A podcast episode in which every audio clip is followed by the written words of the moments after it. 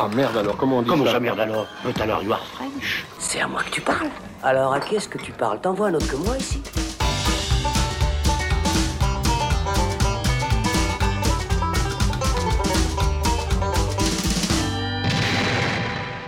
Salut les cinéphiles, bonjour ou bonsoir à tous, c'est Alex, bienvenue dans le Saloon. Je suis très heureux de vous retrouver pour un nouveau débat où il sera question aujourd'hui d'une comédie française de Nicolas Bedos, comme quoi tout arrive. Et son nom, c'est La Belle Époque. En septembre dernier, un fameux critique français défrayait la chronique avec cette formule maintes fois entendue le cinéma français est mort, plus aucun intérêt, blablabla et blablabla. Dans ce cas, que fait-on des derniers films de Desplechin, Dupieux, Forjard, Toledano et Nakache, Siama et bientôt le nouveau Polanski et Les Misérables de Lajli dont on vous parlera prochainement non, pour nous, le cinéma français est plus vivant que jamais et propose de très belles choses. C'est le cas justement de la belle époque et c'est pour ça qu'on vous en parle aujourd'hui. Spoiler, mais vous l'aurez sûrement compris de vous-même, le second long métrage de Nicolas Bedos est très bien et on va vous expliquer pourquoi dans cette discussion avec mes amis Patrick Dantan, programmateur indépendant et comédien. Salut Patrick. Salut Alex. Ça fait longtemps Ça depuis fait, cet euh, été. depuis cet été. Tout va bien pour toi un peu comme ça, je crois. Ouais, ça. va bien. Et puis c'est vrai que c'est une belle période pour le cinéma français. Ouais, tout à fait. Thibaut Ducret, grand nostalgique qui rêve de porter un pantalon pas de def. Salut Thibaut. Absolument, et euh, enfin un film qui m'en donne l'occasion, je suis ravi. Très bien. Bon, Patrick Thibaut, si vous êtes prêt à retourner dans les années 70, alors c'est parti. Deux intellectuels assis vont moins loin qu'une brute qui marche. Nicolas Bedos nous avait bluffé, il faut le dire, avec son premier film Monsieur et Madame Adelman, dans lequel il incarnait à l'écran avec sa compagne Doria Tillier un couple à la fois rajeuni et vieillissant sur une période de 50 ans. On ne pensait pas que le fils de Guy Bedos, à la fois personnage médiatique tête à claque et humoriste improvisé au service de la bonne morale, avait un quelconque talent de cinéaste. Et pourtant, pourtant, avant qu'il n'aille tourner et réaliser OSS 117, 3 avec Jean Dujardin, voici son deuxième long métrage, La Belle Époque, présenté hors compétition à Cannes cette année. On y retrouve Daniel Auteuil qui joue Victor, un dessinateur déphasé, dépassé par son époque, râleur et mélancolique, ce qui énerve cruellement sa femme, incarnée par Fanny Ardant, qu'il met à la porte. Victor va alors découvrir qu'un entrepreneur, joué par Guillaume Canet, propose à ses clients de replonger dans leur passé. Ils doivent choisir une période de leur vie. Victor choisit la semaine où il a rencontré sa femme dans les années 70. À travers un théâtre immersif, Victor voyage dans le temps et se découvre une passion pour Margot, c'est Doria Tillier, la comédienne qui joue sa femme. Mais Margot est en réalité la compagne d'Antoine, le personnage de Guillaume Canet. Vous l'aurez compris, euh, scénario euh, foisonnant, riche et original. Déjà, c'est quelque chose qu'on peut euh, noter, Patrick. C'est déjà une proposition, une vraie idée qui fait du bien dans le cinéma français. Absolument. Moi, c'est une des choses déjà qui m'a le plus plu par rapport au film. C'est une vraie originalité dans l'histoire. Et puis après, s'y ajoute encore euh, une vraie personnalité d'auteur pour Bedos, aussi par rapport au film précédent, que ça soit en fait dans les dialogues qui sont très percutants, qui fonctionnent au niveau de certaines punchlines, ce genre de choses, mais aussi euh, dans certains thèmes qu'il abordait déjà dans Monsieur et Madame Adelman et qu'on retrouve là, euh, les histoires d'amour qui se retrouvent confrontées au temps qui passe, le regard nostalgique sur certaines choses, et puis tout ça avec un film qui navigue effectivement d'une époque à l'autre euh, et, et qui, qui va à la fois nous faire rire, en même temps nous émouvoir profondément. J'étais complètement bouleversé à la Ouais, fin du film. Ouais, moi aussi. Et puis en plus, il y a au- aussi quelque chose qui s'ajoute à tout ça, c'est le casting qui est séduisant, magnifique et que j'ai vraiment adoré aussi et que j'étais tellement heureux de retrouver dans des beaux rôles comme ça, Ah. bien écrits. Donc, Daniel Auteuil et. Fanny Ardant, on les a pas vus comme ça depuis un moment, hein, quand même. hein. Fanny Ardant, euh, euh, c'est c'est quand même une actrice qui, qui, a, qui a une beauté déjà plastique. Enfin, je veux dire, c'est une femme qui est déjà magnifique. Euh, J'avais vu pas mal de films aussi avec elle quand j'étais plus jeune, des films de Truffaut. euh, Mm. Il y a eu Huit femmes où elle jouait une vampe, etc. Et tout. Et euh, donc, on a dû, j'ai eu vraiment beaucoup de plaisir à la retrouver. Et parfois, on, on a retrouvé ces acteurs dans des films moindres, avec des rôles pas forcément Ouais. bien écrits et ce genre de choses-là. Daniel Auteuil, il cachetonne un peu depuis une dizaine d'années. hein, Voilà dire. aussi, et tout d'un coup les retrouver comme ça dans des belles choses à défendre, dans des, dans des moments, certains monologues, euh, je Des pense surtout personnages à la qu'ils fin, habitent, quoi, qui- vraiment. qu'ils habitent et, et des, des choses où tout d'un coup ils sont beaux, ils sont magnifiques, ça fait vraiment énormément plaisir. Thibaut, le théâtre immersif, euh, c'est c'est un sujet parfait pour euh, exploiter ça au cinéma, quand même. Bah ouais, c'est c'est justement ça, moi, que je trouve assez intéressant dans, dans le cinéma de, de Nicolas Bedos, c'est que a priori, il, il, trai- enfin, il a des pitchs, en tout cas au départ, qui peuvent être euh, ultra plan-plan et qui font très justement euh, cinéma franchouillard, qui se Comédie regarde le nombril. ouais, ouais. Non, ou alors euh, du drame horizons Ah un ouais, petit aussi. peu nombrilistes. Enfin voilà, l'histoire d'un couple sur 40 ans. Là, on a l'histoire d'un couple qui ne s'aime plus et qui va réapp- réapprendre à s'aimer, etc. Ça pourrait être chiant, c'est ça que tu veux dire. Ça pourrait être chiant comme la mort, sauf que à chaque coup, en fait, euh, il le traite de façon super ludique parce qu'il y a à chaque fois une petite subtilité. Dans Monsieur et Madame Adelman, il y avait tout un rapport à, à la fiction, puisqu'il s'agissait d'un- la vie d'un écrivain Mhm. et, et du rapport à la réalité, puisque l'histoire était la- racontée par, euh, par sa femme.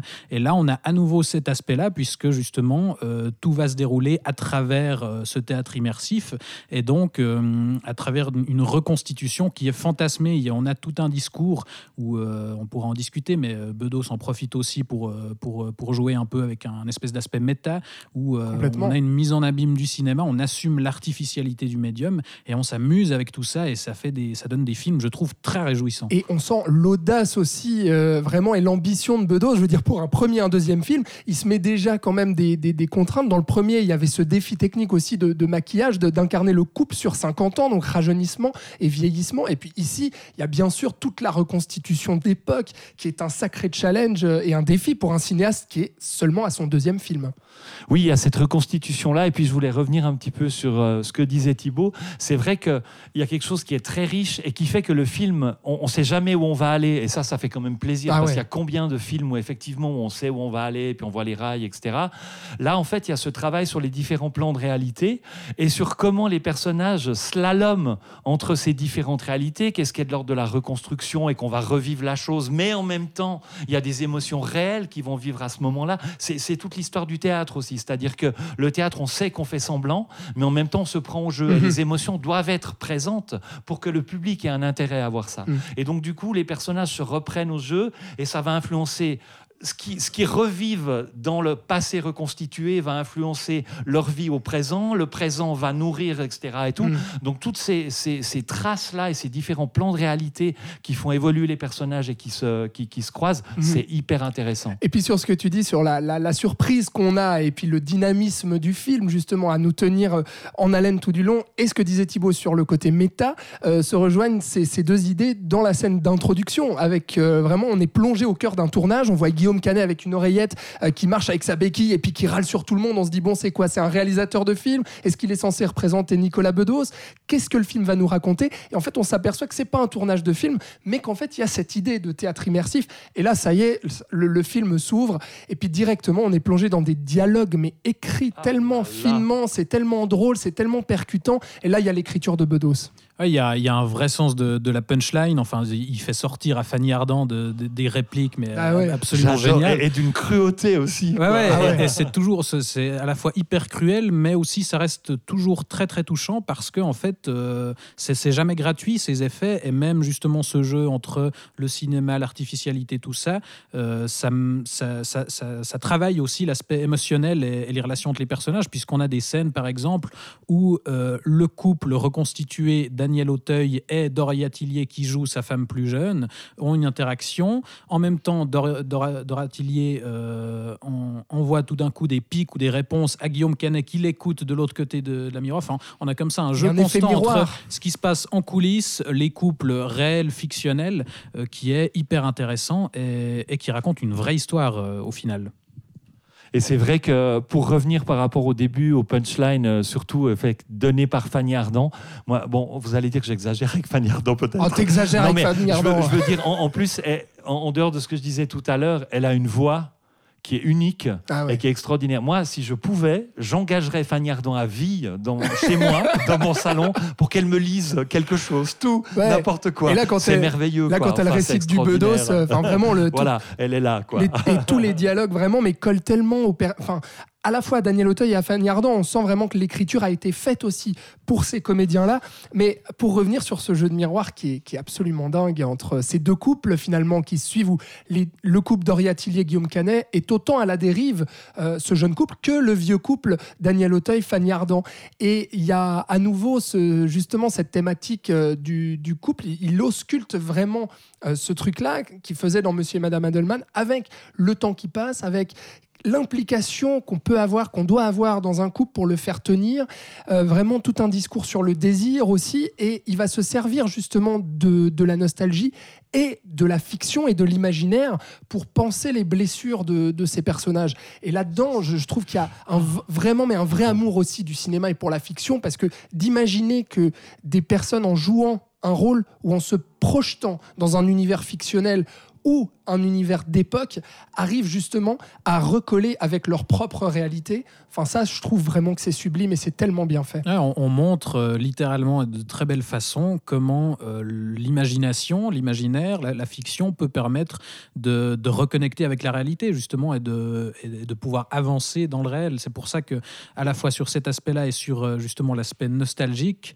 euh, en fait, il est, enfin, Bedos revendique lui-même un film qui n'est pas passéiste justement Mhm. parce qu'on on parle de la nostalgie, mais on, on ne fait pas de la nostalgie parce que bah, justement on se moque aussi au départ un petit peu de, de ce personnage bah de oui. Daniel Auteuil euh, qui, qui préfère lire des bouquins que, que faire comme Fanny Ardant et, et passer son temps dans la réalité virtuelle, euh, qui comprend rien aux séries télé. Euh, Enfin, il est complètement déconnecté de cet univers numérique et, et on le présente quand même un peu que- comme un vieux con, quoi. Et- Ouais. et- à la fois on le comprend et à la fois on se dit à la fois on le comprend et à la fois, euh, et à la fois on, on montre ça aussi à travers le, le processus parce qu'au final, ce- cette époque qui revit, ça reste une version fantasmée de cette époque. Et Fanny Ardant lui dit euh, elle-même, euh, finalement, euh, enfin cette époque-là, c'était pas non plus aussi idéal que tu as l'air de le penser. J'ai l'impression de vivre dans un cendrier géant. les femmes pouvaient se faire violer impunément. Enfin, voilà, on, pointe aussi du doigt que la nostalgie, et du coup là on parle aussi du cinéma actuel, et ben euh, faudrait peut-être un peu replacer le contexte et se rendre compte que c'était pas forcément mieux avant. Et c'est vrai que justement, le film n'a pas du tout ce- cette posture et ce discours du c'était mieux avant. Il se sert de la nostalgie pour euh, modifier la, la réalité de, de ces personnages. Oui, étudier un petit peu aussi le, ben voilà, se concentrer sur leurs émotions, comme tu le disais, aussi sur leurs blessures et ce genre de choses-là. Et, et- et ça, c'est ce qui est le plus bouleversant et vraiment émouvant dans le film. C'est-à-dire que au Auteuil, je trouve que euh, effectivement, il a ce personnage complètement décalé, mais il a un peu ce personnage qui erre dans sa vie maintenant parce qu'il est détaché de, de- de ce qu'il a construit. Quoi, c'est plus là. C'est ça, c'est ça, c'est complètement délité. Et Mm. puis il, est- il erre un peu comme ça. On lui propose un truc, il se dit bon ben j'y vais, mais il n'est pas non plus waouh super. C'est pas un personnage. Et, et puis il va se retrouver ensuite complètement, euh, complètement émouvant par rapport à ça, fragile et très beau et, et- et naïf.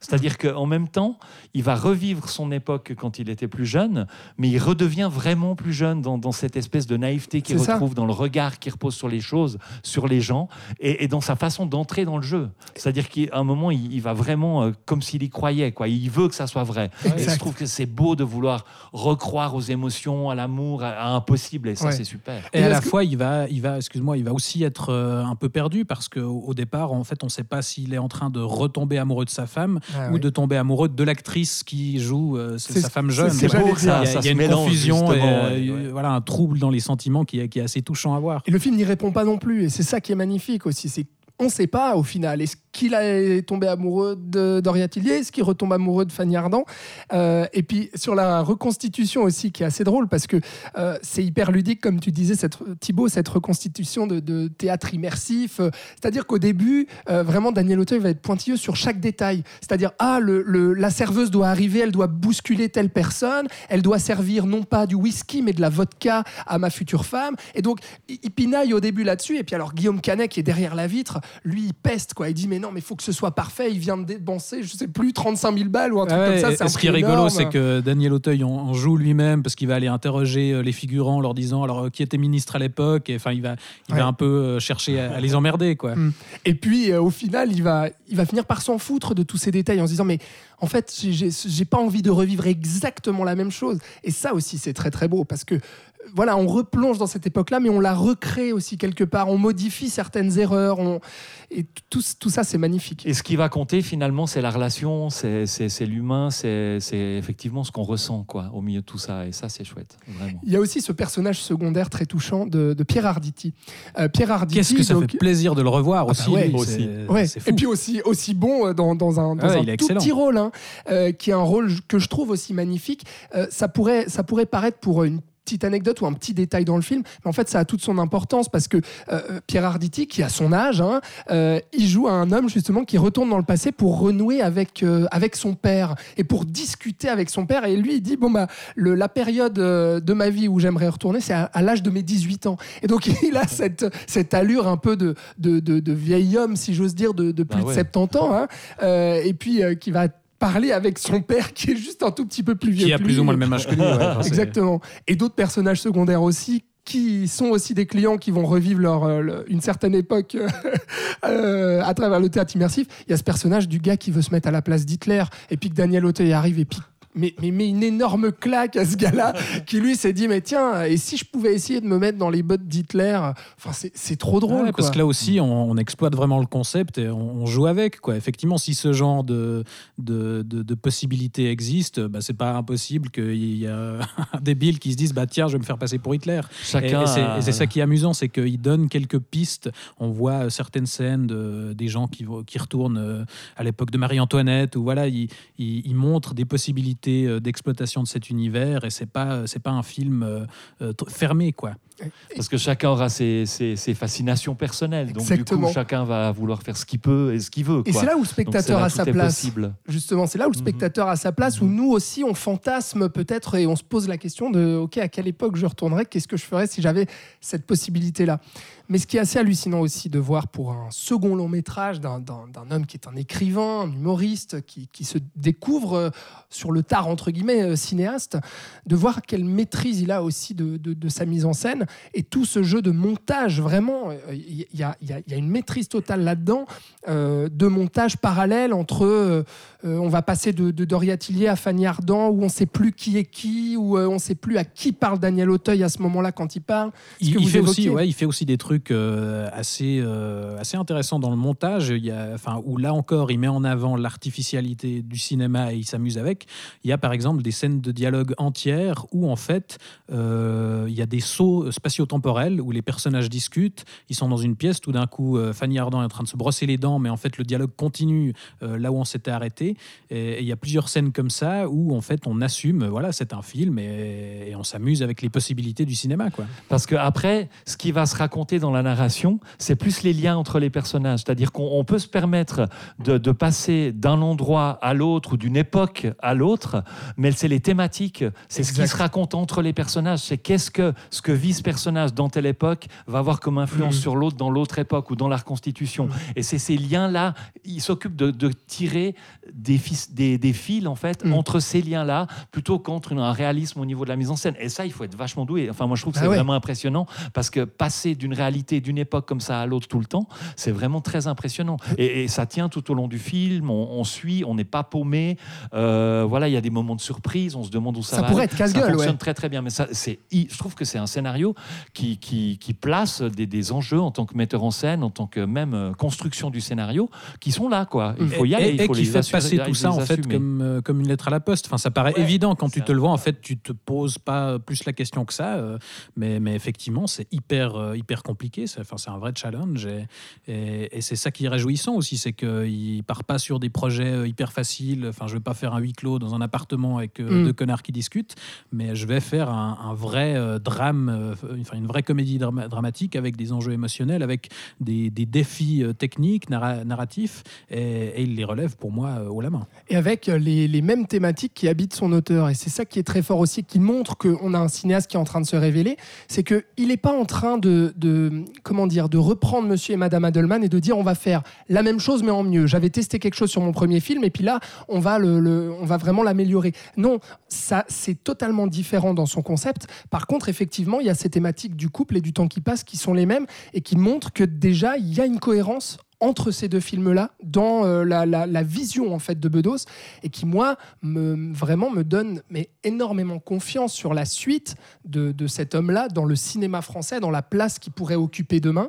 Et puis euh, bah aussi euh, quand on a quand on l'a annoncé sur OSS 117.3, tout le monde était là à brandir les boucliers en se disant mais oh là là attention Bedos c'est pas l'humoriste de On n'est pas couché hein, qu'est-ce que vous nous faites qui sait parce que la plupart n'avaient pas encore découvert Monsieur et Madame Adelman et là je pense qu'avec la belle époque bah, on confirme que voilà, on peut avoir confiance, j'espère en tout cas, ne pas Ouais. me tromper en ce mec-là. Moi, non moi, moi, ce qui me fait un peu plus souci par rapport à ce projet-là, pour avancer et puis parler un petit peu de ça aussi, euh, je me demande en fait cette personnalité-là, d'auteur qu'il a et ces thématiques-là, comment il peut le. euh, voilà, est-ce qu'il aura la place de le faire dans un- quelque Ah. chose qui est très formaté, une histoire, tu vois, c'est comme un James Bond, euh, comme, euh, comme toutes ces choses-là, c'est quand même très formaté. Et euh, qu'est-ce que tu fais? Après, le rapport à la nostalgie, par contre, peut être très intéressant par rapport à OSS 117. C'est clair. Mais euh, donc Et voilà, l'écriture? par rapport à ça. Et Ouais, l'écriture? bah, moi, moi, j'avoue que j'étais euh, euh, absolument effondré de perdre euh, Michel Hazanavicius pour le Ouais, troisième OSS c'était- Et 117. comment Très bien. voilà, Et comment? C'était quand même euh, une grosse part de, de la franchise. Euh, maintenant, euh, effectivement, bah, comme le disait Patrick, ce rapport à la nostalgie, ça peut être intéressant. Et, je pense que comme c'est quelqu'un qui a quand même pas mal de, grosses références, enfin notamment du cinéma américain, euh, auquel euh, OSS 117 fait aussi référence, euh, Nicolas Bedos, et qu'il arrive à digérer tout ça dans ses films. Enfin, on, voilà, on voit pas spécialement euh, ah, euh, c'est une ressucée de tel ou tel film. Je pense qu'il peut, il est capable de faire quelque chose d'intéressant. Puisqu'on parle juste de ce côté auteur de Bedos, il y a quelque chose aussi que j'aime beaucoup dans, dans ce qu'il fait. C'est un peu un, c'est un peu euh, un, comment on va dire, c'est un mauvais garçon quoi. C'est-à-dire qu'il y va quoi. Il peut être assez cru, Hmm. euh, assez direct, euh, sans peur de choquer, ce genre de choses par rapport à certaines euh, certaines séquences ou certains certains gags ou Mm. certaines punchlines. Mais il est Et beaucoup ça, c'est quelque chose que j'aime bien aussi quoi. Je suis totalement d'accord avec toi et ça, il est beaucoup moins moraliste et égocentrique que son personnage médiatique et que ce, ce- son, son habit de- d'humoriste euh, improvisé chez Ruquier. moraliste, quoi. Bah, Enfin, c'est il est ça, même dans le film, en complètement à l'opposé, en tout cas à travers ce qu'il raconte à travers ses films. Et c'est ça qui est assez chose de- surprenant parce que moi justement je, je, je- je- je n'aimais pas du tout le, le personnage qu'on voyait à la télévision quoi. Mais je Sans avoir c'est- lu ses livres hein, mais Je, euh, je crois que c'est aussi une personnalité qui a, qui a évolué parce que lui-même, euh, voilà, il était conscient dès le départ euh, qu'on lui tapait dessus pour ce nombrilisme et, Mm. et pour cet aspect euh, un petit peu arrogant dans sa personnalité. Mais euh, enfin, j'ai l'impression qu'il a aussi évolué là-dedans et même dans, dans ses interventions extérieures actuellement, euh, moi j'ai l'impression d'un personnage beaucoup plus posé et qui a justement fait un travail sur lui-même et, ça se ressent dans, dans ses films. il a bien fait de laisser son rôle qu'il avait écrit pour lui à, le- le- à Guillaume Canet en fait dans, dans La Belle Époque parce que dans Monsieur et Madame Adelman bah, c'est lui qui portait aussi le film avec euh, Doria Tillier qui racontait un couple alors qu'il était lui-même en couple euh, dans la vraie vie avec, euh, avec Doria S'il avait joué, là encore, ça Bah aurait fait ouais. encore une, Oui. une, une couche méta supplémentaire. Exactement. Et là, on aurait dit, je, je pense qu'on aurait dit stop, ça suffit. Et là, de se mettre un peu en retrait, de dire, ok, je suis scénariste, réalisateur, et je garde cette casquette-là. Et puis, je, je donne mon rôle à Guillaume Canet, qui l'épouse d'ailleurs parfaitement bien. hein, Oui, et qui Canet. reste quand même un personnage euh, qui, qui se pose en quelque sorte comme avatar de, de- de Nicolas Bedos dans le film, puisque c'est le réalisateur, c'est lui qui met en scène. Euh, alors après, jusqu'où va la correspondance euh, dans son caractère, Mm. ça, euh, on peut se poser la question, mais, mais ouais, c'est un, niveau de lecture en plus. ça, Je, m'aperçois avant de terminer cet épisode qu'on a beaucoup parlé du, du casting sans trop évoquer Doria Tillier qui elle aussi on C'est une de- erreur. c'est de- une erreur. Vous allez me dire, Ben- et alors, et Doria Tillier, Bah, quand parle même. bah, c'est ça, c'est-à-dire qu'on parle de révélation, Nicolas Bedos, Nicolas Bedos, révélation de cinéaste, mais là on a aussi euh, quelqu'un qui se révèle en tant que en tant qu'actrice quoi. Euh, cette fille qu'on a vue euh, en tant que Miss Météo de Canal et puis qui, qui a fait ses, ses- ses premiers rôles, elle était excellente dans Monsieur et Madame Adelman. On l'a vu dans Yves aussi cet été de Benoît Forjard. Et, et- et là, euh, en- donc en train de rouler des pelles à un frigo, hein, si jamais. Eh oui, Voilà. allez Pour voir ça si vous n'avez jamais vu. Exactement. Et donc dans la Belle Époque, là aussi, elle, elle, elle est vraiment, elle crève l'écran quoi. Elle a, elle a quelque chose, euh, elle, elle a de l'abattage déjà, je trouve que ça c'est bien. Puis elle est surtout, euh, bon, elle est très très belle euh, et elle a une lumière, quelque chose qui est très est lumineuse, lumineux ouais. et Mm. qui est très spontané dans, dans le personnage, qui est très assuré, très affirmé en tant que femme aussi. Je trouve Mm. que c'est quelque chose qui se raconte à travers sa façon de jouer. Tout à fait. Et, et voilà, puis elle est magnifique. Et puis la mise en scène, on, sent, on sent que Mm. c'est qu'il l'aime, quoi. Je veux dire, elle est vraiment. euh, Elle est, à- il y a- la il y a- magnifie, Il y a une ouais. séquence, euh, la, la séquence euh, où ça fume. Dans, il y a la fumette un petit peu comme ça dans un, dans, dans un appartement à un moment donné. Elle Ça danse fume et du tout. pétard. Ça fume du pétard. Il y a des plantes partout, euh, des volutes. et Sur tout. des tapis de bœufs quand même. hein. Voilà, exactement, c'est ça, exactement. Des Et tapis des de bœufs. roses qui tombent du plafond. Et, et elle danse, Oui. euh, elle danse, elle est filmée là au milieu de manière euh, splendide, mais, mais elle, elle est exactement vraiment une très très belle actrice et Cette très bonne spontanéité, actrice, ce côté un peu maladroit aussi euh, qui, est, qui, est, assez, euh, assez charmant. Ouais. un dernier petit mot sur la belle époque ou bien est-ce qu'on a fait le tour gentiment de ce grand film de cette fin d'année, j'ai envie de le dire, et très grand film français de l'année signé Nicolas Bedos? Voilà. Non, bah, si ce n'est qu'à une époque où euh, le cinéma grand public peut avoir euh, justement tendance à jouer sur la nostalgie euh, sans aucun recul, là on a un film qui nous montre que oui, on peut aller chercher des choses dans le passé, mais il ne faut pas oublier de revenir dans le présent aussi. Et ça fait plaisir de voir ce genre de proposition. Et euh, dire que c'est un film qui est beau, qui est bien mis en scène, qui est original, et ça c'est très très important, qui fait rire, qui mmh. émeut profondément. Donc il y a toutes les avec, qualités. Euh, un casting bah, splendide. Ouais. Donc euh, voilà. Ça fait plaisir, c'est hyper encourageant. ça faut, fait plaisir. Il faut encourager ce genre de, de, de, production dans le cinéma français. Ça fait vraiment plaisir de voir ça. Voilà pour euh, la belle époque donc de Nicolas Bedos. C'est en salle euh, obscure depuis le 6 novembre. Euh, ruez-vous dessus, hein, bien entendu. Patrick Thibault, on se retrouve très prochainement pour un autre débat sur un autre grand film français de l'année et de cette fin d'année. On parlera euh, des Misérables. Voilà. Quel teasing. Tous les trois. Quel teasing magnifique. Merci Thibault. À Merci très, à toi. Bah, du coup, à la semaine prochaine. Patrick. À bientôt. À la Merci. semaine prochaine aussi. Merci d'avoir été avec nous. Et puis vous, euh, vous pouvez nous dire ce que vous avez pensé de La Belle Époque, si vous l'avez vu, ou bien si vous avez envie de le voir. Dites-nous si vous êtes d'accord, bien entendu, avec notre avis, ou si on en fait trop, peut-être, sur, sur ce film, si on est trop enthousiaste. En tout cas, suivez-nous sur les différents réseaux sociaux et toutes les plateformes de streaming. On vous dit à la prochaine. C'était le Saloon. Ciao